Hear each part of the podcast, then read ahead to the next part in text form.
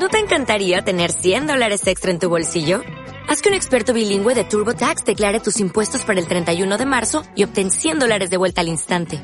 Porque no importa cuáles hayan sido tus logros del año pasado, TurboTax hace que cuenten. Obtén 100 dólares de vuelta y tus impuestos con 100% de precisión. Solo con Intuit TurboTax. Debes declarar para el 31 de marzo. Crédito solo aplicable al costo de la presentación federal con TurboTax Full Service. Oferta sujeta a cambios o cancelación en cualquier momento. Sí. John, gracias a Dios que estás ahí. ¿Gordon? Sé que el otro día me tomaste por loco, pero siguen pasando cosas muy raras. Tranquilo, tranquilo, Gordon. Está aquí. ¿Quién está ahí? Gordon. Déjame hablar con él. ¿Quién eres?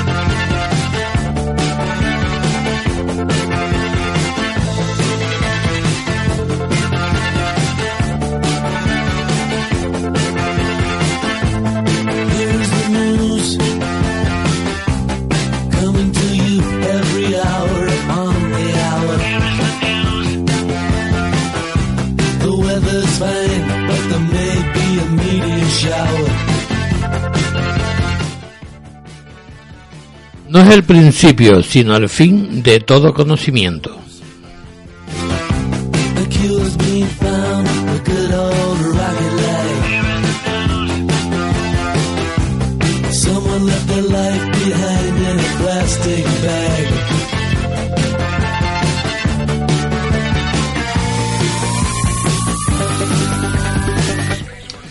De lo profundo de las tinieblas caminaré en silencio hasta el final de los tiempos para conducir mi alma hacia lugares insólitos y desconocidos. Sean bienvenidos a Clave 7, un programa donde solo podrás perderte para evadirte de la realidad que nos rodea y mirar el mundo con otros ojos, con los ojos del misterio. Hoy miércoles 3 de junio del año 2015, al frente de los mandos de la nave se encuentra Fini Mateo. Buenas noches, Fini, ¿qué tal? Hola, jefe. ¿Cómo estamos? Bien, gracias a la medicación. Vale. Ella hará todo lo posible para conducirnos a través del tiempo y el espacio, que no es poco. Lo hará. Lo intentará, por lo menos. Y en los micrófonos, un servidor de ustedes, Fernando Álvarez. Me acompaña el equipo de Clave 7. Carlos Soriano, buenas noches, ¿qué tal? Muy buenas noches. Ya, esa voz ahí. Eso, que, eso que comiste bien, ¿no? Eh, Yo es que no he comido. No me quejo. No te quejas. No, digamos que hambre no tengo.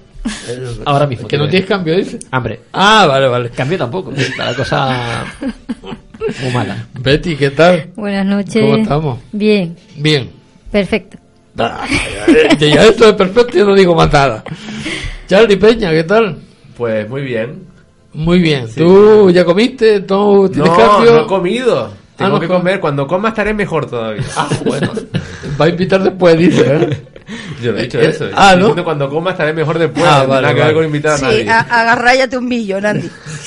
No, ya lo sé, que para, para conseguir algo de eso no me queda nada. Tommy, ¿qué tal, mi niña? Buenas noches, Nandi. Con ganas aquí, como siempre, para Yo ya te vi con la tele, así que no te digo nada. No, pero eso era un aperitivo. Eso era un aperitivo nada Sí, más. Yo es que soy un boca de chancla. Pero bueno, a disfrutar del programa, que es lo mejor que podemos hacer. Claro que sí. Bueno, empezamos contigo, Carlos, ¿no? De acuerdo. Sí, ¿no? Venga. ¿Hasta qué punto existe una relación entre el dolor físico y los problemas del orden emocional? Algunas filosofías y medicinas milenarias postulan que nuestras emociones y nuestro cuerpo físico consiste en una relación holística, una fisión que para la medicina moderna no parece estar de todo clara, al menos hasta ahora. ¿Cómo las emociones pueden generar dolor en nuestro cuerpo? Mm, Bueno, esto viene... Una pregunta un poco extraña, ¿verdad? No, no, no, no es extraña porque como bien apuntas tú, eh, hay filosofías y, y ciencias muy antiguas que apuntaban por ese lado. Mm, Lo que ocurre es que, eh, bueno, como ocurre casi siempre, la ciencia a veces da razón a, a las culturas milenarias y otras veces mm, no está de acuerdo del todo. En este caso, un poco, un poco aboga por ese lado. Viene a colación la noticia por un, estudio publicado por una doctora, eh, psicóloga principalmente especialista en, en, traumas afectivos y, y depresión, que se llama eh, Susan Babel, para la revista eh, Psychology Today. Y eh, lo que hace es recoger varios estudios eh, de diferentes eh, de diferentes especialistas, digamos que son de diferentes vertientes, enfocados todos básicamente a esa, a esa cuestión. Ella dice, varios estudios han mostrado que el dolor crónico no solamente es causado por algún daño físico, sino también por el estrés y los problemas emocionales. Ella dice, la señorita Babel, que, y leo textualmente, a menudo la función del dolor físico es advertir a la persona de que hay que seguir trabajando en el aspecto emocional. Esto es una cuestión que ya apuntaban eh, las medicinas holísticas como la famosa medicina ayurveda de la India, eh, que decía que todas las emociones, además de quitando aparte todos los órganos, eh, todas las emociones tienen un reflejo en, en- nuestro cuerpo y a veces el dolor o la afección en esa zona determinada del cuerpo eh, indica eh, para los conocedores de, esa ciencia eh, un problema emocional de un tipo u otro. Solo que en este caso lo dice una psicóloga especialista en ese tipo de cuestiones. Hay un, señor llamado Murray Grossan de un instituto de, de investigación de este tipo de cuestiones que se llama Instituto Grossan. Él dice, la primera cosa que hay que saber sobre la enfermedad o la curación es que que dejar de tomar sustancias, y eso lo dice un médico, que conste, hay que dejar de tomar sustancias químicas para tratar el estrés y la ansiedad que perjudican el normal tratamiento. Dice, eh, ¿qué dicen? eh, o sea, ¿para qué tipo de dolor? Vaya, básicamente. Pues mira, eh, en el caso del dolor de cabeza, la señorita... empiezo por el dolor de rodilla que me duele a mí. Ya llegará. Eh, caso de dolor de cabeza, darse cogotazos contra la pared, ¿no? No, dice, dice lo siguiente. Esto lo dice la doctora Cristina Peterson, eh, que es uno de esos, de esos estudios que, que abarca el, el- el artículo en cuestión que, se publica, que publica la señorita eh, Babel. Dice, el estrés y los desencadenantes perdón, emocionales son causa de la migraña común, dice ella. Los dolores de cabeza podrían ser el resultado de asumir demasiada responsabilidad en el día a día. Para los dolores de cuello, por si alguien tiene ese problema. Esto lo dice un experto en kinesio- kinesiología y practicante de Reiki que se llama eh, Lori D'Ascenso. Tu cuello, dice él, es donde se agarra tu remordimiento y autoinculpación.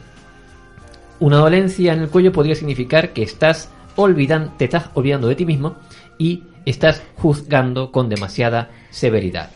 Eh, yo estoy resumiendo mucho, claro, claro está, porque eh, luego incluso incluyen algunos consejos eh, para para paliar este tipo de problemas. Pero quien esté interesado que vaya a nuestro blog y ahí pues leerá la noticia en todo su esplendor.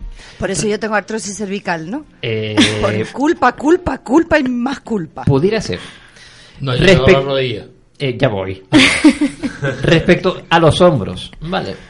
Eh, otro experto en kinesiología que se llama Ross Kitson dice: Sobre nuestros hombros soportamos nuestras cargas. Hablamos de soportar un problema y esto es exactamente lo que estamos haciendo cuando nuestros hombros se tensan y causan, eh, nos causan dolor. Eh, ah, pensé que ibas a comunicar algo. Eh, No, es que estaba mirando que están haciendo un striptease y yo estaba mirando. Vale, continúo. Eh, los codos, por si alguien si a alguien le duele los codos por aquello de, de- de empin- empinarlos demasiado o de apoyarlos demasiado en la mesa para los que están estudiando. En fin, Eh, un señor llamado eh, Alan Fogel, que es doctor en, en psicología, dice, todas las emociones tienen un componente motor. A su juicio, cuando los codos aparecen, en los codos aparece dolor, la mialgia, mialgia que es el, el- dolor muscular y de, de los tendones, podría tener más que hacer, más que ver, en este caso, con tu propia resistencia a cambiar. La rigidez de los codos podría significar que estás siendo demasiado terco o rígido en tu vida diaria. Eh, por donde sigo, Eh, las manos. El doctor eh, Lori Ascenso, el kinesiólogo de antes, dice que las manos contactan con los demás. ¿Estás agobiado por tu necesidad de comunicar o de conectar con los demás? Precisamente una imposibilidad para conectar con los demás podría ser la causa de este dolor en las palmas de las manos. En el caso de los pies, creo que se pegó un salto de la mano a los pies. No sé si pasará por las rodillas, ahora te digo. pero creo que aquí hablan de eh, las piernas en general. Pero bueno, esto lo dice el doctor, eh, ahora te digo, Adaobi Ayenji. No sé exactamente dónde será, Repítelo, Carlos. seguro. pero es. No, gracias. Es de Allende de allá. Es psicólogo y, eh, y, da consultas de- de psicología en California. Dice, cuando uno está deprimido, a menudo suele tener una concepción negativa sobre sí mismo que suele contribuir a exacerbar sus condiciones físicas presentes.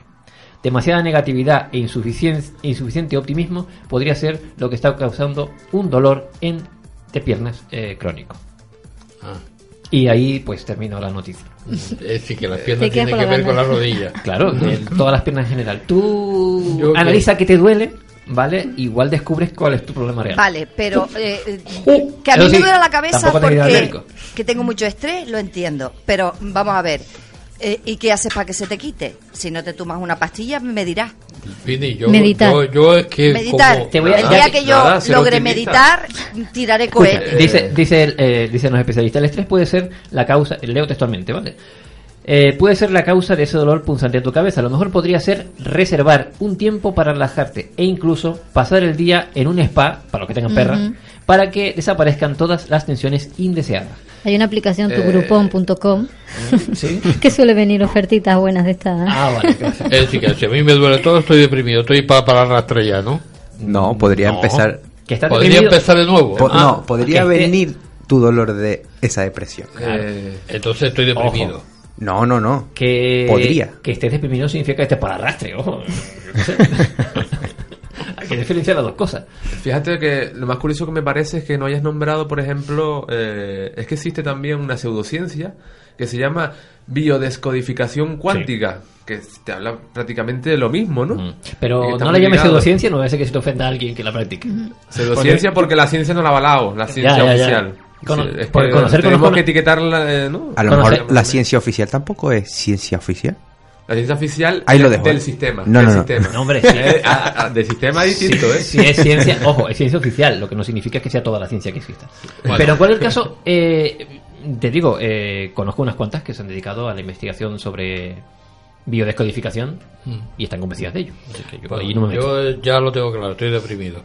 Pero ahora Charlie me va a, a- a- me va a contestar a, a esta noticia que me mandó, porque la verdad es que yo a mí me tiene un poco también deprimido ¿eh?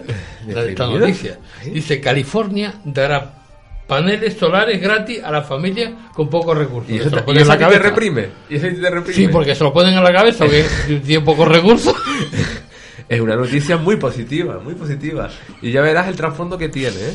Es decir, Porque se lo da a la familia, en vez de dar pa- para, para ponerlo en las casas, no se lo da a la familia, no, se lo ponen. Bueno, que, que vive en las casas la familia Exactamente, exactamente. yo por, por apuntar un dato Hay que tener un poquito más de, de intuición, por así decirlo, ¿no? Eh, pues sí, es una iniciativa política eh, del estado de California. Eh, el periódico San Francisco Chronicle pues explica que surge un, nuevo programa eh, público en el que las empresas deben pagar eh, por toneladas de, de su CO2 emitido que, a la atmósfera, que es bastante.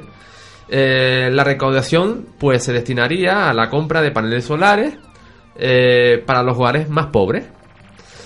El programa, eh, al parecer, será dirigido por la organización sin ánimo de lucro eh, Grid Alternatives.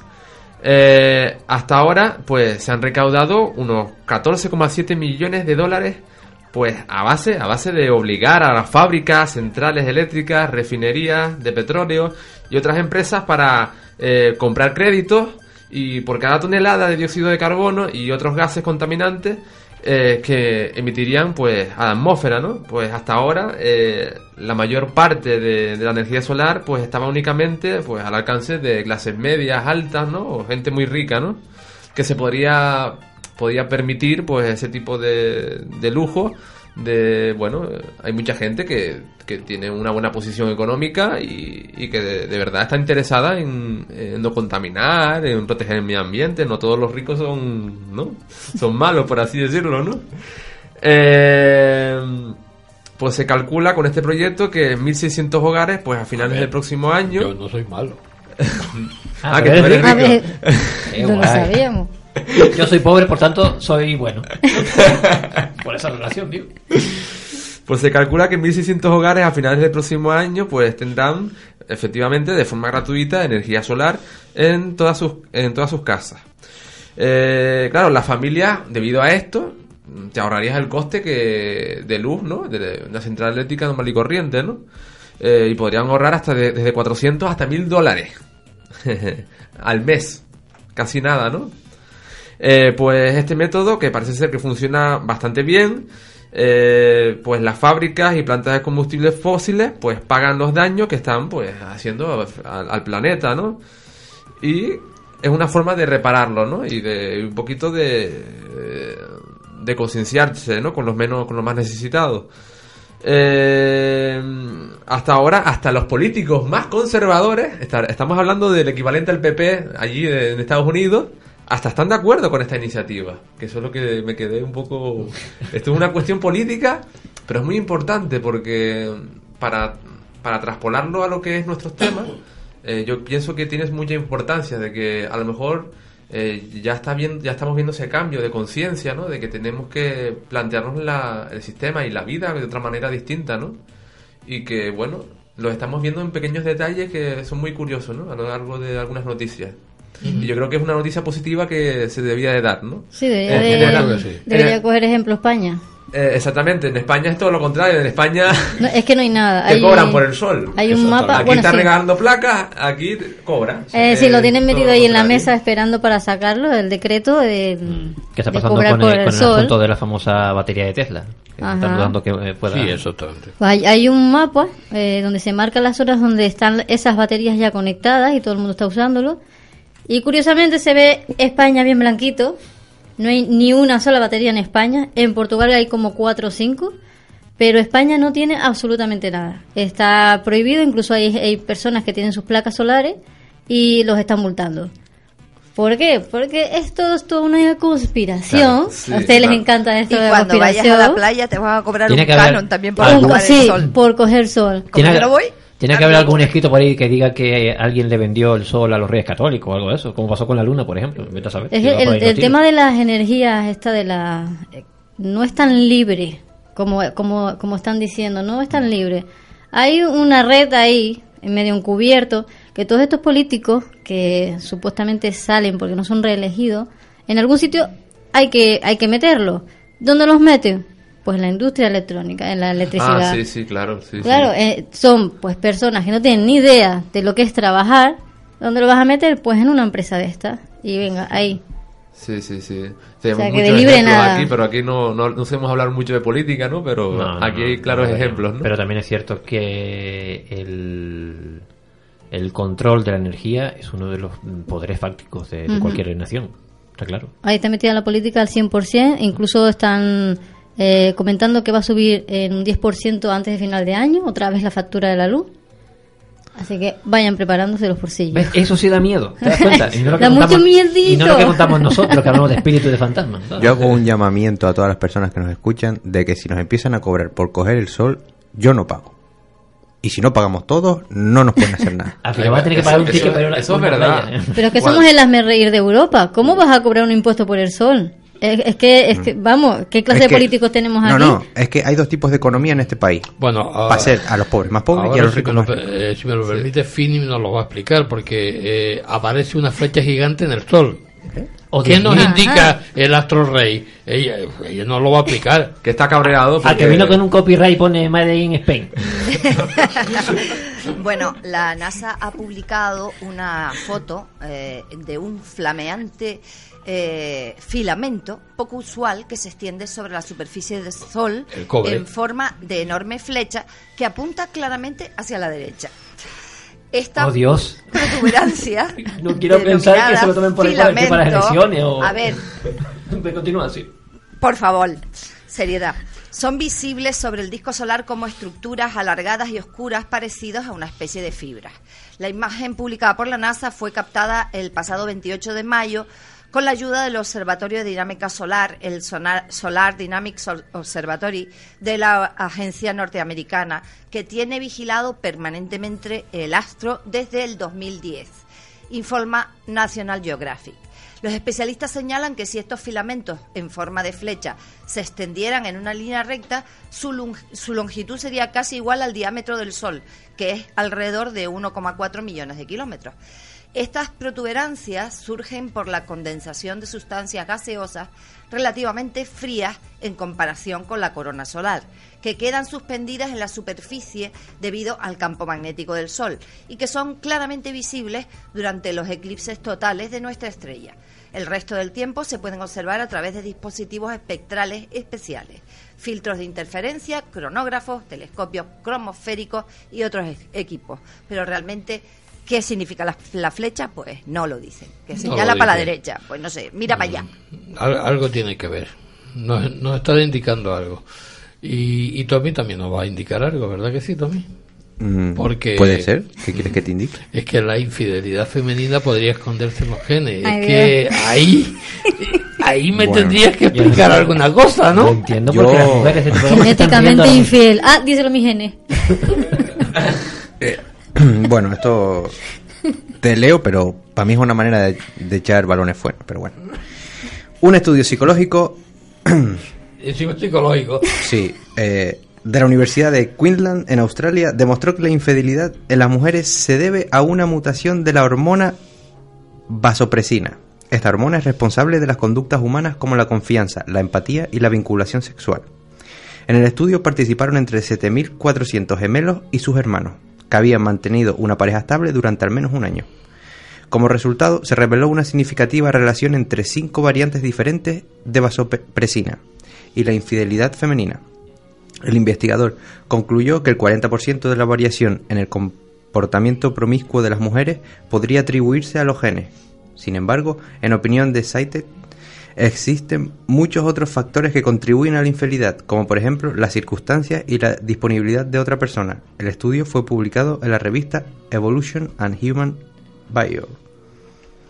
O sea que, Que al final no queda Betty, nada tan ya claro. sabes, cuando seamos infieles lo que tenemos que decir es tenemos un déficit de vasopresina. Sí. Lo siento, no es culpa mía. Ha, ha ido mutando. Claro, y- claro, vale, ya está. Es decir, culpa a los genes. Las mujeres no. Y, y, Sí. y, y a los hombres quién tiene la culpa?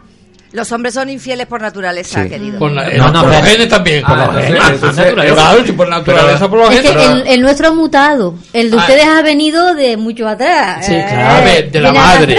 Ah, si dices que has mutado, ha venido de la madre. Sí, sí, así que de un modo u otro tenemos algo de ustedes, o sea que tampoco... Entonces no digas que todos los hombres son iguales. Fifty. diremos todas las mujeres son iguales. No puede ser. A ver, ¿cómo...? eh, Yo digo una cosa. Para saber si todos los hombres son iguales, habría que conocerlos. Como mínimo, eh, somos menos que las mujeres del, mundo, pero hay como unos 7.000 millones de personas. Habría que conocerlos a todos, ¿vale? Para empezar. Y con las mujeres pasa lo mismo.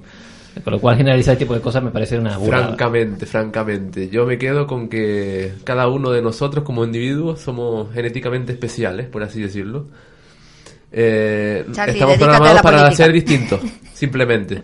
Con lo cual, eh, todas esas conclusiones que se sacan, en de- al final, fí- fíjate que al final del artículo eh, dice, no, es, es que también depende mucho de la situación y de tal. Al final no queda nada claro. Realmente quedó un poco como aguas y borrajas. O sea, Bueno, que- que has explicado. La web. Yo no me he enterado. Yo pero- sí. pero que- es que- Yo sé que estaba pintando paredes. sé- Agua borrada. Yo... Yo lo que sé es que nadie es igual, lo que quiere decir. Que Ah, nadie vale, es vale. igual. No, la, es la igual. cuestión, Que Charlie- la cuestión Charlie es culpar está a algo o pen- a alguien. Pendiente, está perdiendo el tiempo aquí, Nandi. Tiene que se meterse en política porque él siempre. No, estaba en agua de borraja, yo no sé, por ahí se quedó. Ojalá me metiera yo en política. No, sé si hay que- hay-. No, No, él está con Candy ahora, no sé. Pero no se llamaba Inés. ¿Qué quedamos? Ay Dios, Inés, tú no escuches la radio. Nadie pone orden aquí, que esto se está demandando. No, es que Tommy, Tommy dice que se, se desmadró con los genes. Sí, ve, ya está como los genes buscando culpables. Bueno, los científicos están echando culpables de las infidelidades a los genes. Eso no puede ser así, ¿eh? Eso es, una noticia. No, no, no. Pero, al final Que tú eres depende, eh, infiel, ¿por qué? por- ¿Eh? depende de No, las no, circunstancias. No. Mira, está, No, no, no. estás buscando problemas. No, Mira, no. Nandi, depende de las circunstancias. Si tu pareja es un muermo y no te hace caso, pues A. Ah. se siente. Ah, el gen. Se Ah, siente. el gene, La vasopresina actúa. Me parece más lógico ¿Cómo- dejar a esa se pareja Sí, y a mí también. y ya buscarte ir a otro. tu rollo. No ¿Cómo sería- se llama la tototosis? Vasopresina. Sí. Vaso, La vasopresina quería fiesta. Sí, lo, lo bueno es que le hacemos un análisis a ver y así ya puedes saber si te va a ser infiel o no. Sí, que al final le echamos la culpa a la Ouija, ¿no? A lo mejor. A Charlie A Charlie. Pero no, es que está sentado ahí precisamente. Ah, al final lo de Charlie Charlie quedó como que era un, un publicidad viral de una película. Eso Claro. una chorrada como una casa. Pero No me digas, ¿sí? Sí, Sí. sí, sí. sí. ¿De qué película? Pues se llama Charlie Charlie, se llama así. ¿Sí? Una publicidad viral. Entonces tú tienes que decir, Charlie, tú cuando vayas dices, yo como me llamo igual que la película, entro gratis. En fin, vamos a retomar el. Sí, sí. Sí, sí, bueno, no. eh, eh, me gustaría hacer un, un pequeño descanso para retomarlo con más ¿Seriedad? ánimo. Ah, no, no, seriedad no, por, por favor. Un poco más de ánimo. Venga, hacemos un descanso y volvemos. Sabemos que estás ahí fuera. ¿Quieres establecer contacto? Decir algo, muchachos. Grupo de pulsos móviles parcialmente polarizados modulados en amplitud. Clave 7 radio arroba hotmail.es. Escríbenos a nuestro correo. En sintonía, los sistemas funcionan. Tenemos señal completa. ¿Cuál es la frecuencia? Búscanos en Facebook, Twitter o Google Plus. Envíanos tus comentarios. Fuente confirmada. Y no está aquí al lado precisamente. ¿Posición? Clave 7 radio.blogspot.com. Habla con nosotros. Te esperamos en nuestro chat. Escuchad. Bueno, siguen escuchando eh, Radio Geneto en la 107.5, Las locuras de clave 7. Bueno, más o menos lo podemos llamar así. Porque el noticiero hoy no es, ¿no? Eh, sí, solo tenemos noticias. Sí, alguna. Bueno, vamos a, a- a ir con Charlie porque Charlie... Y te salvas que no está ni que trae de sexo. Bueno, ella las manda. Ella, ella, bueno, tú ya, sé, ya, ya las conozco ya. Un multimillonario, multimillonario ruso planea convertirse en un robot para ser inmortal. Pues sí. Tenía que ser rico. Tenía que ser rico, ¿eh? Los ricos tienen estas ideas excéntricas. Como se aburren demasiado, pues. Y le sobra el dinero. Y le sobra el dinero, pues claro. Se siente como que tienen el poder de hacer cualquier cosa, ¿no? Pues sí, primero empezaríamos por el anuncio de un evento que es bastante importante. El 15 y 16 de junio se celebrará en Estados Unidos el Congreso Internacional Futuro Global 2045. Eh, el organizador de este evento sería el empresario ruso Dmitry Itskov, que sería este famoso millonario que tiene ese sueño, ¿no? Un poco muy de ciencia ficción, ah, de momento, dice él. Y también pues impu- impulsó un proyecto eh, ruso destinado para 2045.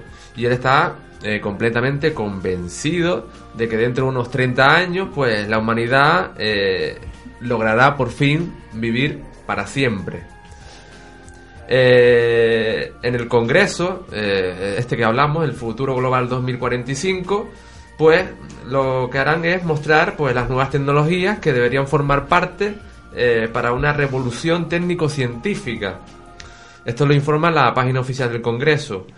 El inspirador principal del Congreso, Dmitry Is- Itskov, pues su objetivo es pretender vivir para siempre, pues a través de una especie de copia robótica de sí mismo, a la que trasplantaría su propia esencia, su propia mente, ¿no? su conciencia, por así decirlo.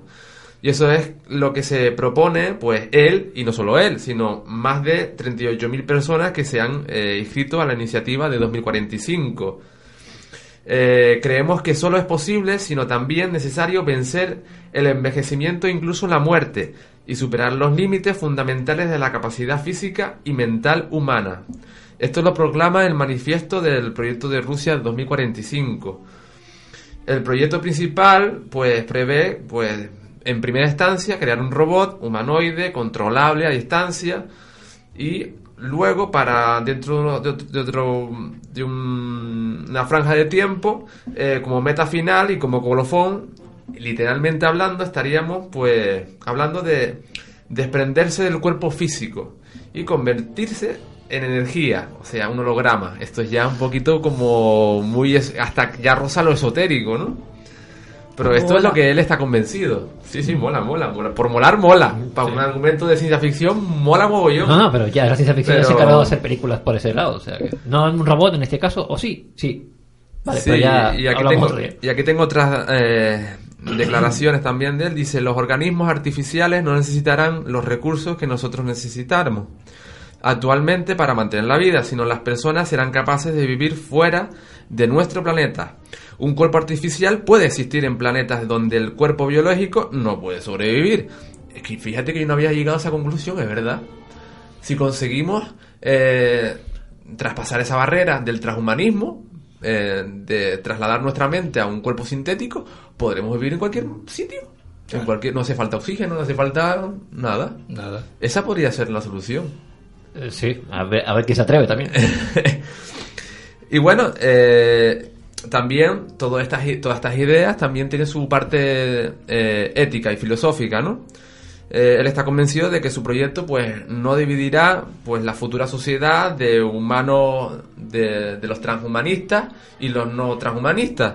O sea eh, la gente mortal eh, biológica y los robots no eso es lo que eh, lo que cree mucha gente que al final acabaría acabaría la humanidad dividiéndose no por distintas distintos, que hace humano distintos aspectos ideológicos no dice que es, que es todo lo contrario, que las altas tecnologías pues ayudarán a, probar- a prolongar la vida de las hasta de las personas corrientes. Está hablando de un, traspaso de conciencia masivo de todo el mundo, que dejemos de- ya de ser cuerpo sintético, pero claro, mm, los hijos primero son biológicos, por lo menos nuestra mente ha nacido biológica, por así decirlo, ¿no?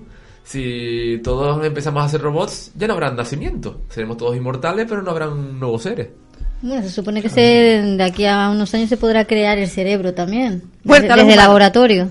Sí, pero claro, esa, eh, si te- tenemos en cuenta eh, las corrientes eh, de pensamiento, sobre todo del esoterismo, ¿no? Que el alma, pues, se mete en, el- en el cuerpo, ¿no? Na- eh, un niño nace y esa alma está introducida de- del más allá, ¿no? ¿Vale? Donde estas almas del más allá eh, se introducirían estos cuerpos sintéticos directamente, ya no buscarían un cuerpo biológico. Bueno, se supone que vivimos en, que no- en varias dimensiones. Los, Sí. que, los, los que estamos dentro de este cuerpo físico venimos desde otra dimensión donde es somos pura energía. Si puedes meterte en este cuerpo, también evidentemente podrías dominar el tema de meterte dentro de otro tipo de Pero cuerpo. eso, su- eso suponiendo, claro está, que todo esto Suponiendo. sea, todo sea- eso sea posible. O sea que Pero es realmente. lo- pero es lo que que es te mucho digo. suponer. Habiendo Consigue- nacido primero humano. Desde que no haya un nacimiento humano, eh, un alma más allá esa no puede- conexión se momento- pierde. De momento es ciencia ficción el suponer que alguien pueda pasar su conciencia a una máquina, ¿vale? Cuando Sí, eso, sí, cuando eso es ocurra, pues ya, ya veremos la, Eso es hipotético todavía, claro. todo lo que pasa después con el debate, ¿vale? Porque lo demás todo es especular. Sí, todo es especular, por supuesto. También me parece absurdo la manía humana de ir en contra de natura, ¿sabes? De la naturaleza. Si nacemos y nos morimos, será por algo. Pues si nos volvemos todos inmortales y siguen haciendo gente, ¿dónde nos metemos? Dirían algunas filosofías que el error está en creer que la muerte existe. Pero yo tampoco sé esas cosas. Hay, un- hay una abuelita chamán de Brasil que eh, ella defiende que al, cuando mueres, que realmente no mueres, eh, eh, puedes ser capaz, si llevas una vida pues un poco consciente de lo que eres, de cuando te marchas, puedes escoger o dejar tu cuerpo carnal aquí o llevártelo contigo. O sea, si se puede hacer eso, Como, lo- como pensaban los egipcios. ajá, No, ella eh, defiende que su abuela es cuando marchó, marchó con su cuerpo, decidió llevárselo. Ajá, Como los no vampiros, sé que cómo. te mueren ¿Le y no cuerpo ni rastro. Sí, estaba muy apegado a su cuerpo y se lo llevó. ¿Eh, Betty? Como los vampiros, Claro, no que cuando se mueren no dejan rastro. No dejan rastro ninguno. Una solución. pa- Alucinante. Se acabaron los cementerios. Bueno, Pues sí. Bien, Finish. ahí se acabó el impuesto al cementerio también. Los astrónomos descubren una aurora azul brillante en la noche marciana. Sí, además la foto es mu- espectacular. Un equipo internacional de científicos ha podido mostrar por primera vez en la historia que la aurora boreal, un fenómeno luminiscente que se observa en el cielo de la Tierra, también puede ser visible en otros planetas. La aurora polar también se puede observar en Marte, pero en lugar de las franjas verdes y rojas de las auroras de la Tierra, en el planeta rojo este fenómeno es de color azul eléctrico, explican los investigadores. Los científicos obtuvieron el resultado del estudio a través de un experimento en laboratorio llamado Planeterella, que permitió simular una aurora en las condiciones atmosféricas de Marte. Los investigadores demostraron que la atmósfera superior se ilumina de azul en función de la actividad solar. Además, dicha atmósfera puede ser más cercana a la Tierra de lo que se pensaba.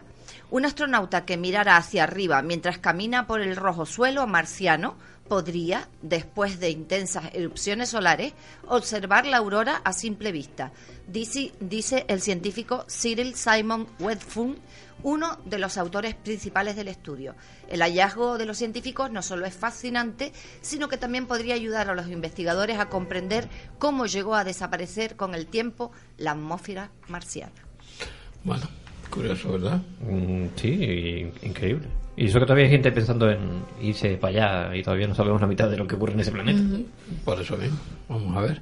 Bueno, cuéntanos, Carlos. Científicos australianos de la Universidad Nacional de Australia han recreado un famoso experimento conocido como el experimento mental de John Whaley. Sí, de John Wheeler. Eh. He tratado de, de- Llevo toda la tarde tratando de enfocar esta, esta noticia de modo que sea fácil de, eh, de entender, ¿vale? Porque se trata de un, de un teorema de la física cuántica que ya fue postulado hace unos cuantos años, eh, pero que es lo que ha traído, es una de las cuestiones que ha traído de cabeza a los físicos eh, desde entonces. Eh, parte de un de el experimento de Wheeler parte de un experimento previo que, que realizó eh, un físico llamado Young, eh, que es el llamado experimento de la doble ranura. Si te parece, escuchamos un pequeño fragmento, un audio de un documental que lo explica mucho mejor que yo, eh, para entender qué es el experimento de la doble nar- ranura y luego explicar qué pasó después cuando Wheeler trató de, de replicarlo. Si la realizadora... Eh, ya lo explicó eh, eh, el compañero que yo entrevisté hace unas semanitas, Espelufrío. Hablamos de ese experimento y es muy interesante, ¿no? Porque, claro, eh, a través de la observación los resultados cambian.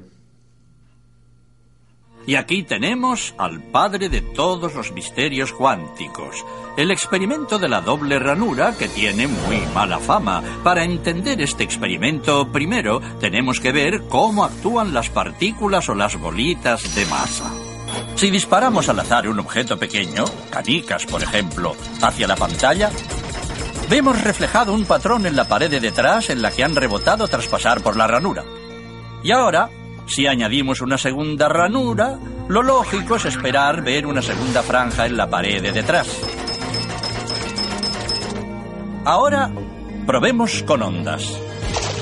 Las ondas alcanzan la ranura, se propagan y llegan a la pared de detrás, donde tienen mayor intensidad justo enfrente de la ranura.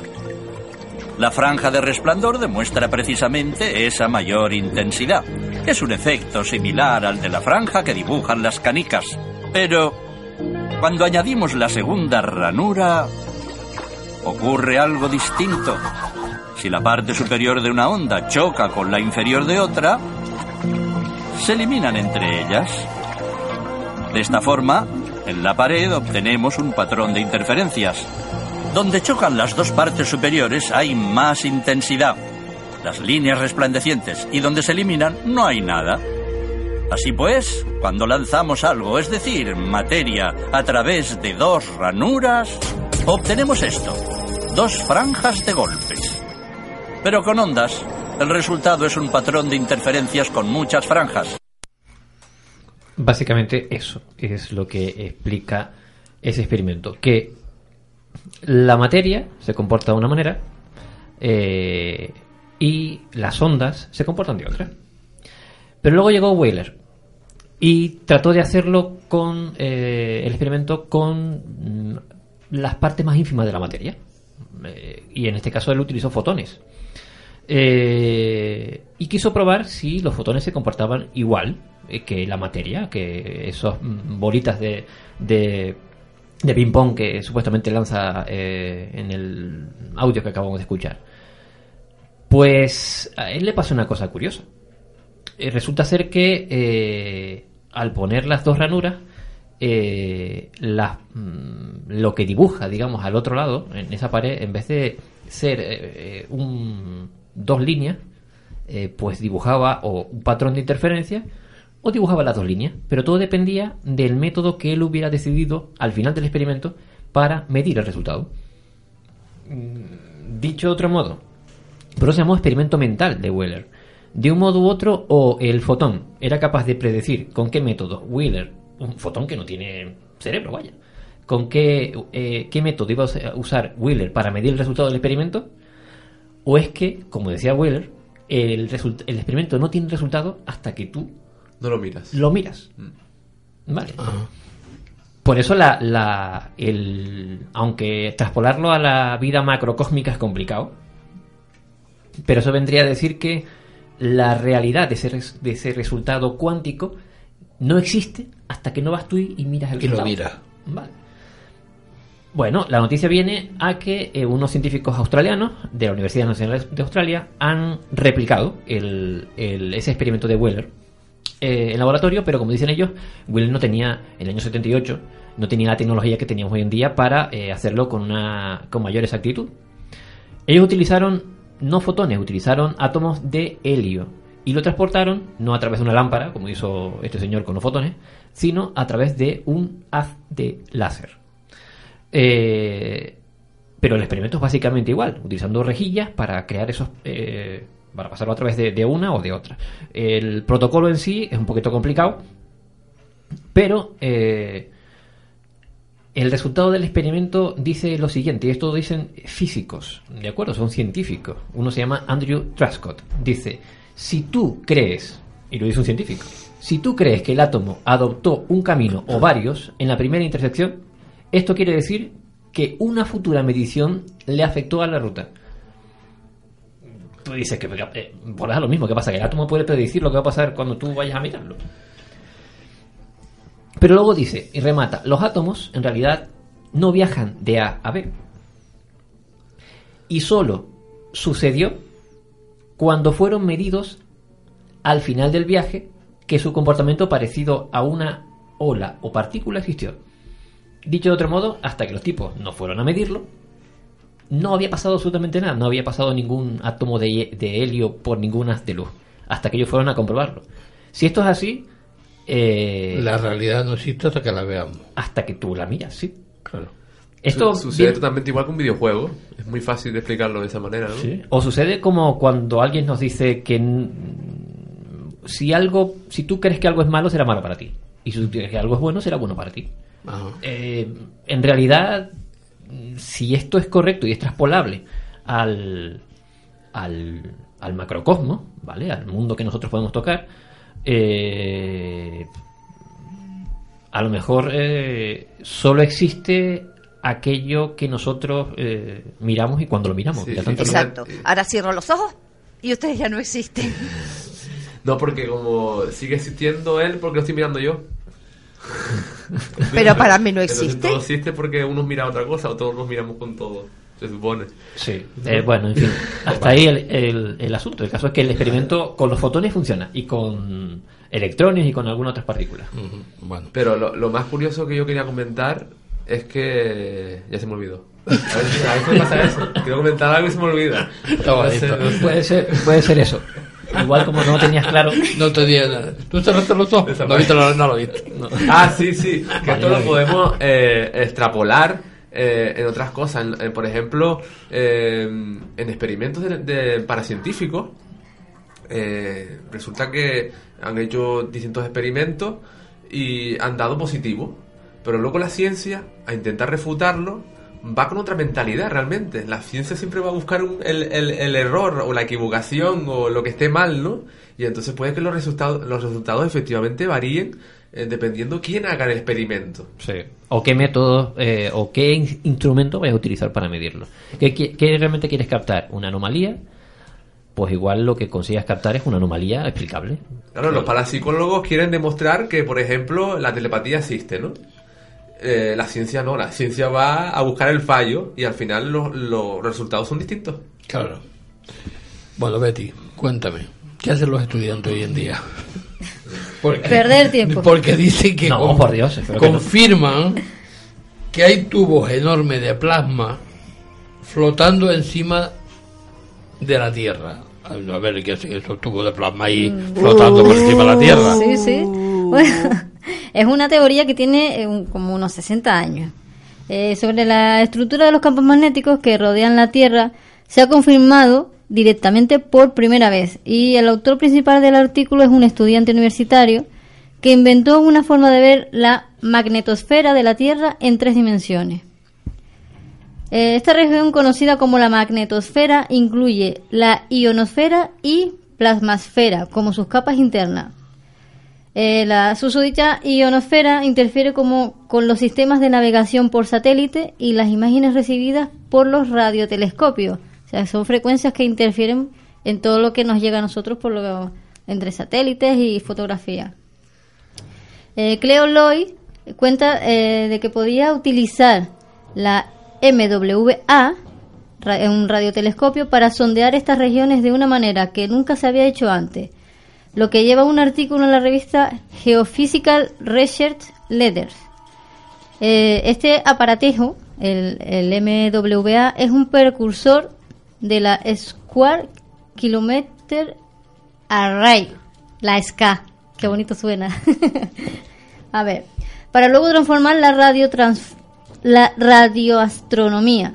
Se compone de 128 antenas repartidas en 3 kilómetros, cerca de 2 millas.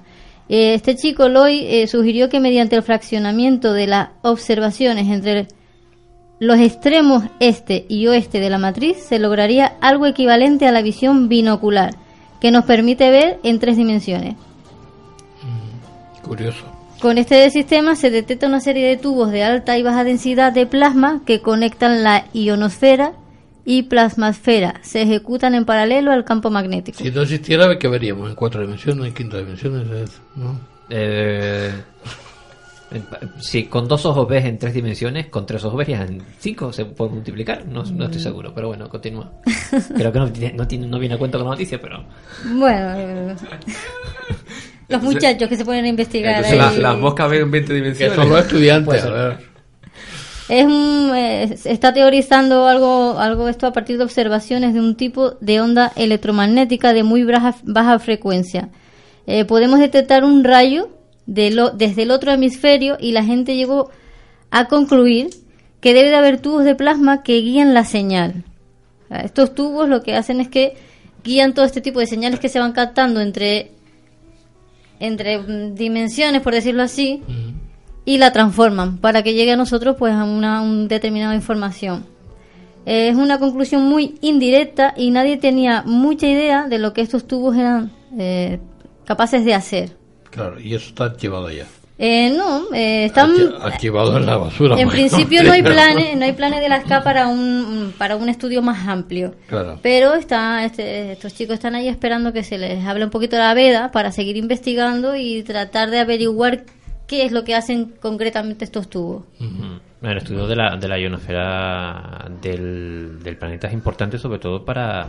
Recuerda que la, la, ese, la magnetosfera la, ionosfera es la que nos protege de todos los rayos cósmicos y de todo, todo el clima solar y todo eso. Entonces, eh, tener bien claro cómo funciona también nos, nos ayuda un poco a, a conocer eh, y a posiblemente predecir una serie de, de problemas que podrían venir de, de fuera, vaya, del espacio. Es como una especie de filtro. Ahí tiene montado en la realización. La lía, es que la lía. Esto no puede ser. ¿no? Tommy, cuéntame. Porque hace mucho tiempo que, que ya se está esperando y en, en California de que algo va a ocurrir, ¿no? Ahí tenemos la falla de San Andrés que está moviéndose de vez en cuando y, y se presagia eh, un mega terremoto, tsunami que va a partir ahí media California o, o la va a partir entera. Eh, ¿Qué dicen los científicos hoy en día? Bueno, eh, un grupo de científicos liderado por el geólogo Mark Legg de la compañía Legg Geophysical en California ha analizado las estructuras de dos grandes fallas en la zona fronteriza, la falla de Santa Cruz Catalina Ridge y la falla de Ferrelo, llegando a la conclusión de que ambas podrían provocar grandes seísmos y tsunamis en la costa.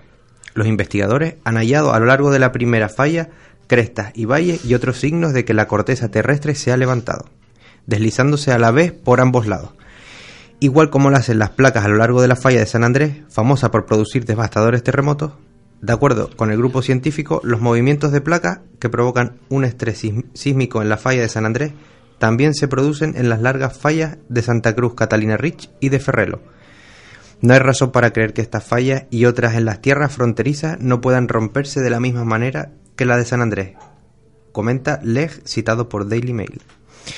Bueno, al igual que podría pasar en California, megaterremotos y tsunami, en cualquier otra falla del planeta puede suceder lo mismo. Solo basta que el planeta por dentro decida moverse de otra manera y salir por, otro, que, y salir por la, otro lado. La falla de San Andrés está ya eh, en el ciclo de, de poder. Eh, El de problema, el problema de esto es que está todas muchas de esas fallas y muchos de esos puntos concretos eh, hay población y bastante población a pocos kilómetros. Ese es el problema. Por supuesto. Y yo creo que pasa por el mismo centro de California, ¿no? Mm, no, la falla San Andrés concretamente es lo que une California con el continente. Pero mm, California es un destino turístico eh, gigantesco para Norteamérica. o sea que- Y además muchas de estas poblaciones no están preparadas para este tipo de catástrofes. No, yo creo que ninguna. Bueno, sí, Son, son las que, megaterremotos, tsunamis, Las creo que- que ninguna. las que han ya sufrido grandes devastaciones, algo se han preparado, pero ¿qué va? La falla de San Andrés lleva vigilada hace muchísimos años. Lo que no entiendo es cómo han dejado que la población siga aumentando en, e- en ese lugar, sabiendo la, la posible la posible el posible movimiento de esa falla y lo que pueda pasar. Yo creo que esperan que, que mm, lo puedan detectar a tiempo y puedan evacuar, eh, pero lo que pasa que sería demasiado. Demasiada gente la que tendrían que, que evacuar, ¿no? Entonces, Eso, pues, eso también conlleva un debate muy grande y, y con muchos factores. Sí. Vale, Porque aquí le dice a alguien de la construcción que de, de construir y de vender edificios en una zona en la que puede caer un terremoto. A ver qué te dice. Claro. Que si luego hay un terremoto y se cae el edificio, pues ya construir otro en otro sitio. Bueno, evidentemente Pero- los arquitectos Claro. saben que estás construyendo sobre una falla, que vive sobre una falla. Entonces, también es un poco de ética de ese constructor, ese arquitecto, el, el meterse en esos follones. Yo no sé, Bueno, mm, Carlos, Harry Per- Perton, un apasionado estudioso de los fenómenos de la naturaleza, grababa una tormenta de Groningen cuando captó un platillo volador en forma de medusa que emitía un flash de luz verde, o al menos es lo que parece. Eh, eso al menos es lo que parece. Este señor, Harry Pertor, es, eh, pues eso, mm, es aficionado a, a la... A, ¿Cazar tormentas? A cazar tormentas, sí, ese tipo de cuestiones, ¿cómo se llama esto? Eh, meteorología. Y tiene un blog incluso dedicado a, a- a ese tipo de cuestiones y cuelga fotografías de tormentas, de rayos, y tiene, pues, la verdad que tiene fotos muy, algunas bastante espectaculares. Y resulta ser que un día, hace muy poquito tiempo, eh, ve desde su desde el interior de su casa, ve una tormenta incipiente que está, que está llegando, espera que deje de llover y sale fuera. Y al salir fuera, eh, empieza a realizar fotografías de la nubosidad y de, de- del entorno. Y ocurre que eh, él dice lo siguiente, dice, de repente brilló algo en, en el cielo mientras él hacía la fotografía. Pensó, y en principio lo tomó así, que debía ser el impacto de los rayos, en, porque era la puesta del sol, en la lente de la cámara. Pero dice que de vuelta a la casa y analizar la, la fotografía, eh, eh, dice que no le queda muy claro que sea eh, el- un rayo impactando con, el, con la lente. Lo que está claro es que el objeto en sí tiene, eh, tiene una forma muy clara de, típica, vaya, bueno, no tan típica. Ahora yo tengo fotografías aquí, ahora lo veremos a nivel interno, pero quien quiera ver las fotografías del, del señor que ac- acceda a nuestro blog, eh, cuelga las noticias, eh, las noticias, las fotos en su, en su propio blog personal y claro, automáticamente saltan los comentarios de sus seguidores que hacen todo tipo de análisis, por decirlo así, de la fotografía. Hay alguno, un, un usuario de, su blog que se llama Richard Grass, que apunta por el lado eh, de la alteración eh, atmosférica. Y dice, textualmente, dice, creo que tiene que ver con la presión del aire y la variedad de condiciones climáticas y que ayer, eh, que fue el pasado 19 de mayo, eh, claramente ha sido el caso eh, allí en, en, Holanda. Hay que decir que esto ocurre en Holanda, en la localidad de Groningen. Pues dice que el sol brillaba y ya a casi 100 kilómetros de distancia. Quiere decir, el, la distancia probablemente se refiere a la tormenta que se había alejado. El resultado de esta apariencia es esta apariencia. Se refiere al- a lo que aparece en la foto. Puedo decir con la mayor voluntad que no veo ningún ovni en el cielo de Holanda, dice el señor. Otro, otro usuario llamado Sandro, eh, él dice que, eh, pues mira, apunta un- una cosa muy curiosa. Dice, hace algunos años trabajé en, en Schiphol, que es una, una localidad holandesa, supongo, y allí eh, una vez un rayo golpeó el casco de un avión que aterrizaba. Esa descarga parecía eh, la misma que muestra la imagen de este blog. Cuando el avión eh, absorbió el rayo, se tornó de color verdoso. La verdad que la fotografía parece eh, una especie de cono de luz, ¿vale? Que acaba en eso, lo que parece un, plato. De hecho, esa forma de- de- de aplanado, hay otro usuario que dice ser piloto y que él, a él se le asemeja con el impacto sónico de un avión en reacción al atravesar la velocidad de al sobrepasar la velocidad del sonido. Y concretamente la apunta hacia un F-16 pero el caso es que en la fotografía en cuestión eh, no se aprecia se aprecia ese efecto luminoso súper curioso en, en el aire pero eh, no se aprecia eh, ningún artefacto más ni un avión ni nada por el estilo eh, sí es cierto que aparece el sol en la esquina inferior, eh, vamos a decir, derecha, y el- esa cosa, ese objeto, eh, justamente en el ángulo superior mm, contrario en la toma, con lo cual da la impresión de que podría ser un rayo solar eh, impactando contra la lente. Pero, bueno, no queda claro. También puede tratarse de algún tipo de efecto desconocido atmosférico, eh, pero quien lo compara con el, con el impacto sónico de un, de un avión, pues lo compararía con, bueno, quien, quien quiera que haga una búsqueda en Google y ponga impacto sónico, eh, o velocidad de sonido, o barrera del sonido, y encontrará un montón de, de imágenes de jets eh, con una especie de campana sónica, parece una especie de nube, vaya, que se genera en la parte trasera del avión cuando este sobrepasa la velocidad del sonido. En fin, ahí está. Pero me sé. parece un poco absurdo, ¿no? Eh, Si fuese un avión rompiendo la barrera del sonido, no creo que el mejor sitio para hacerlo sea en una tormenta. ¿No? Eh, no lo sé. Igual está haciendo algún tipo de prueba, eh, maniobra, mm, cualquiera sabe. Pero el caso es que en la, en la fotografía en sí, o el avión iba muy rápido, ¿vale? Pero ese impacto sónico suele, suele aparecer segundos después de que el avión eh, sobrepasa la barrera del sonido. Eh, y captarlo también es muy difícil. Pero eh, en la fotografía no aparece ningún avión por, ningún- por ninguna parte. O sea que también hay que dejarlo claro. Viene, mm, se me viene a la cabeza lo que hablamos el otro día de, de esta arma que han dado ya el visto bueno para utilizar, que era por ondas. Mm. Y es, es militar, puede ser también estas pruebas que se supone que ya se están haciendo. Sí, pero habría que ver dónde está el cañón ubicado Sí. en ese caso. Vaya, si está en tierra o en el aire. O... Claro. Bueno, chicos, hemos llegado al final del programa. Mm, un miércoles más. Mm, esperamos el viernes porque tenemos un programa bastante bueno, ¿no? Eh, sí. Sí, no sabemos los contenidos. Eh, misterio. Misterio. Sorpresa, ¿no? Claro, por supuesto. Bueno, creo que es el programa 100. No sé si habrá más sorpresas, ¿no? La fiesta ya está montando fin de hoy. O sea ya la está montando de hoy. ¿Algún problema? No, no, no. No, no, bueno. Pues entonces eh, esperamos al, al viernes y bueno, ya veremos lo que pasa, ¿no? Sí. Bueno, pues chicos, muchísimas gracias y hasta el viernes.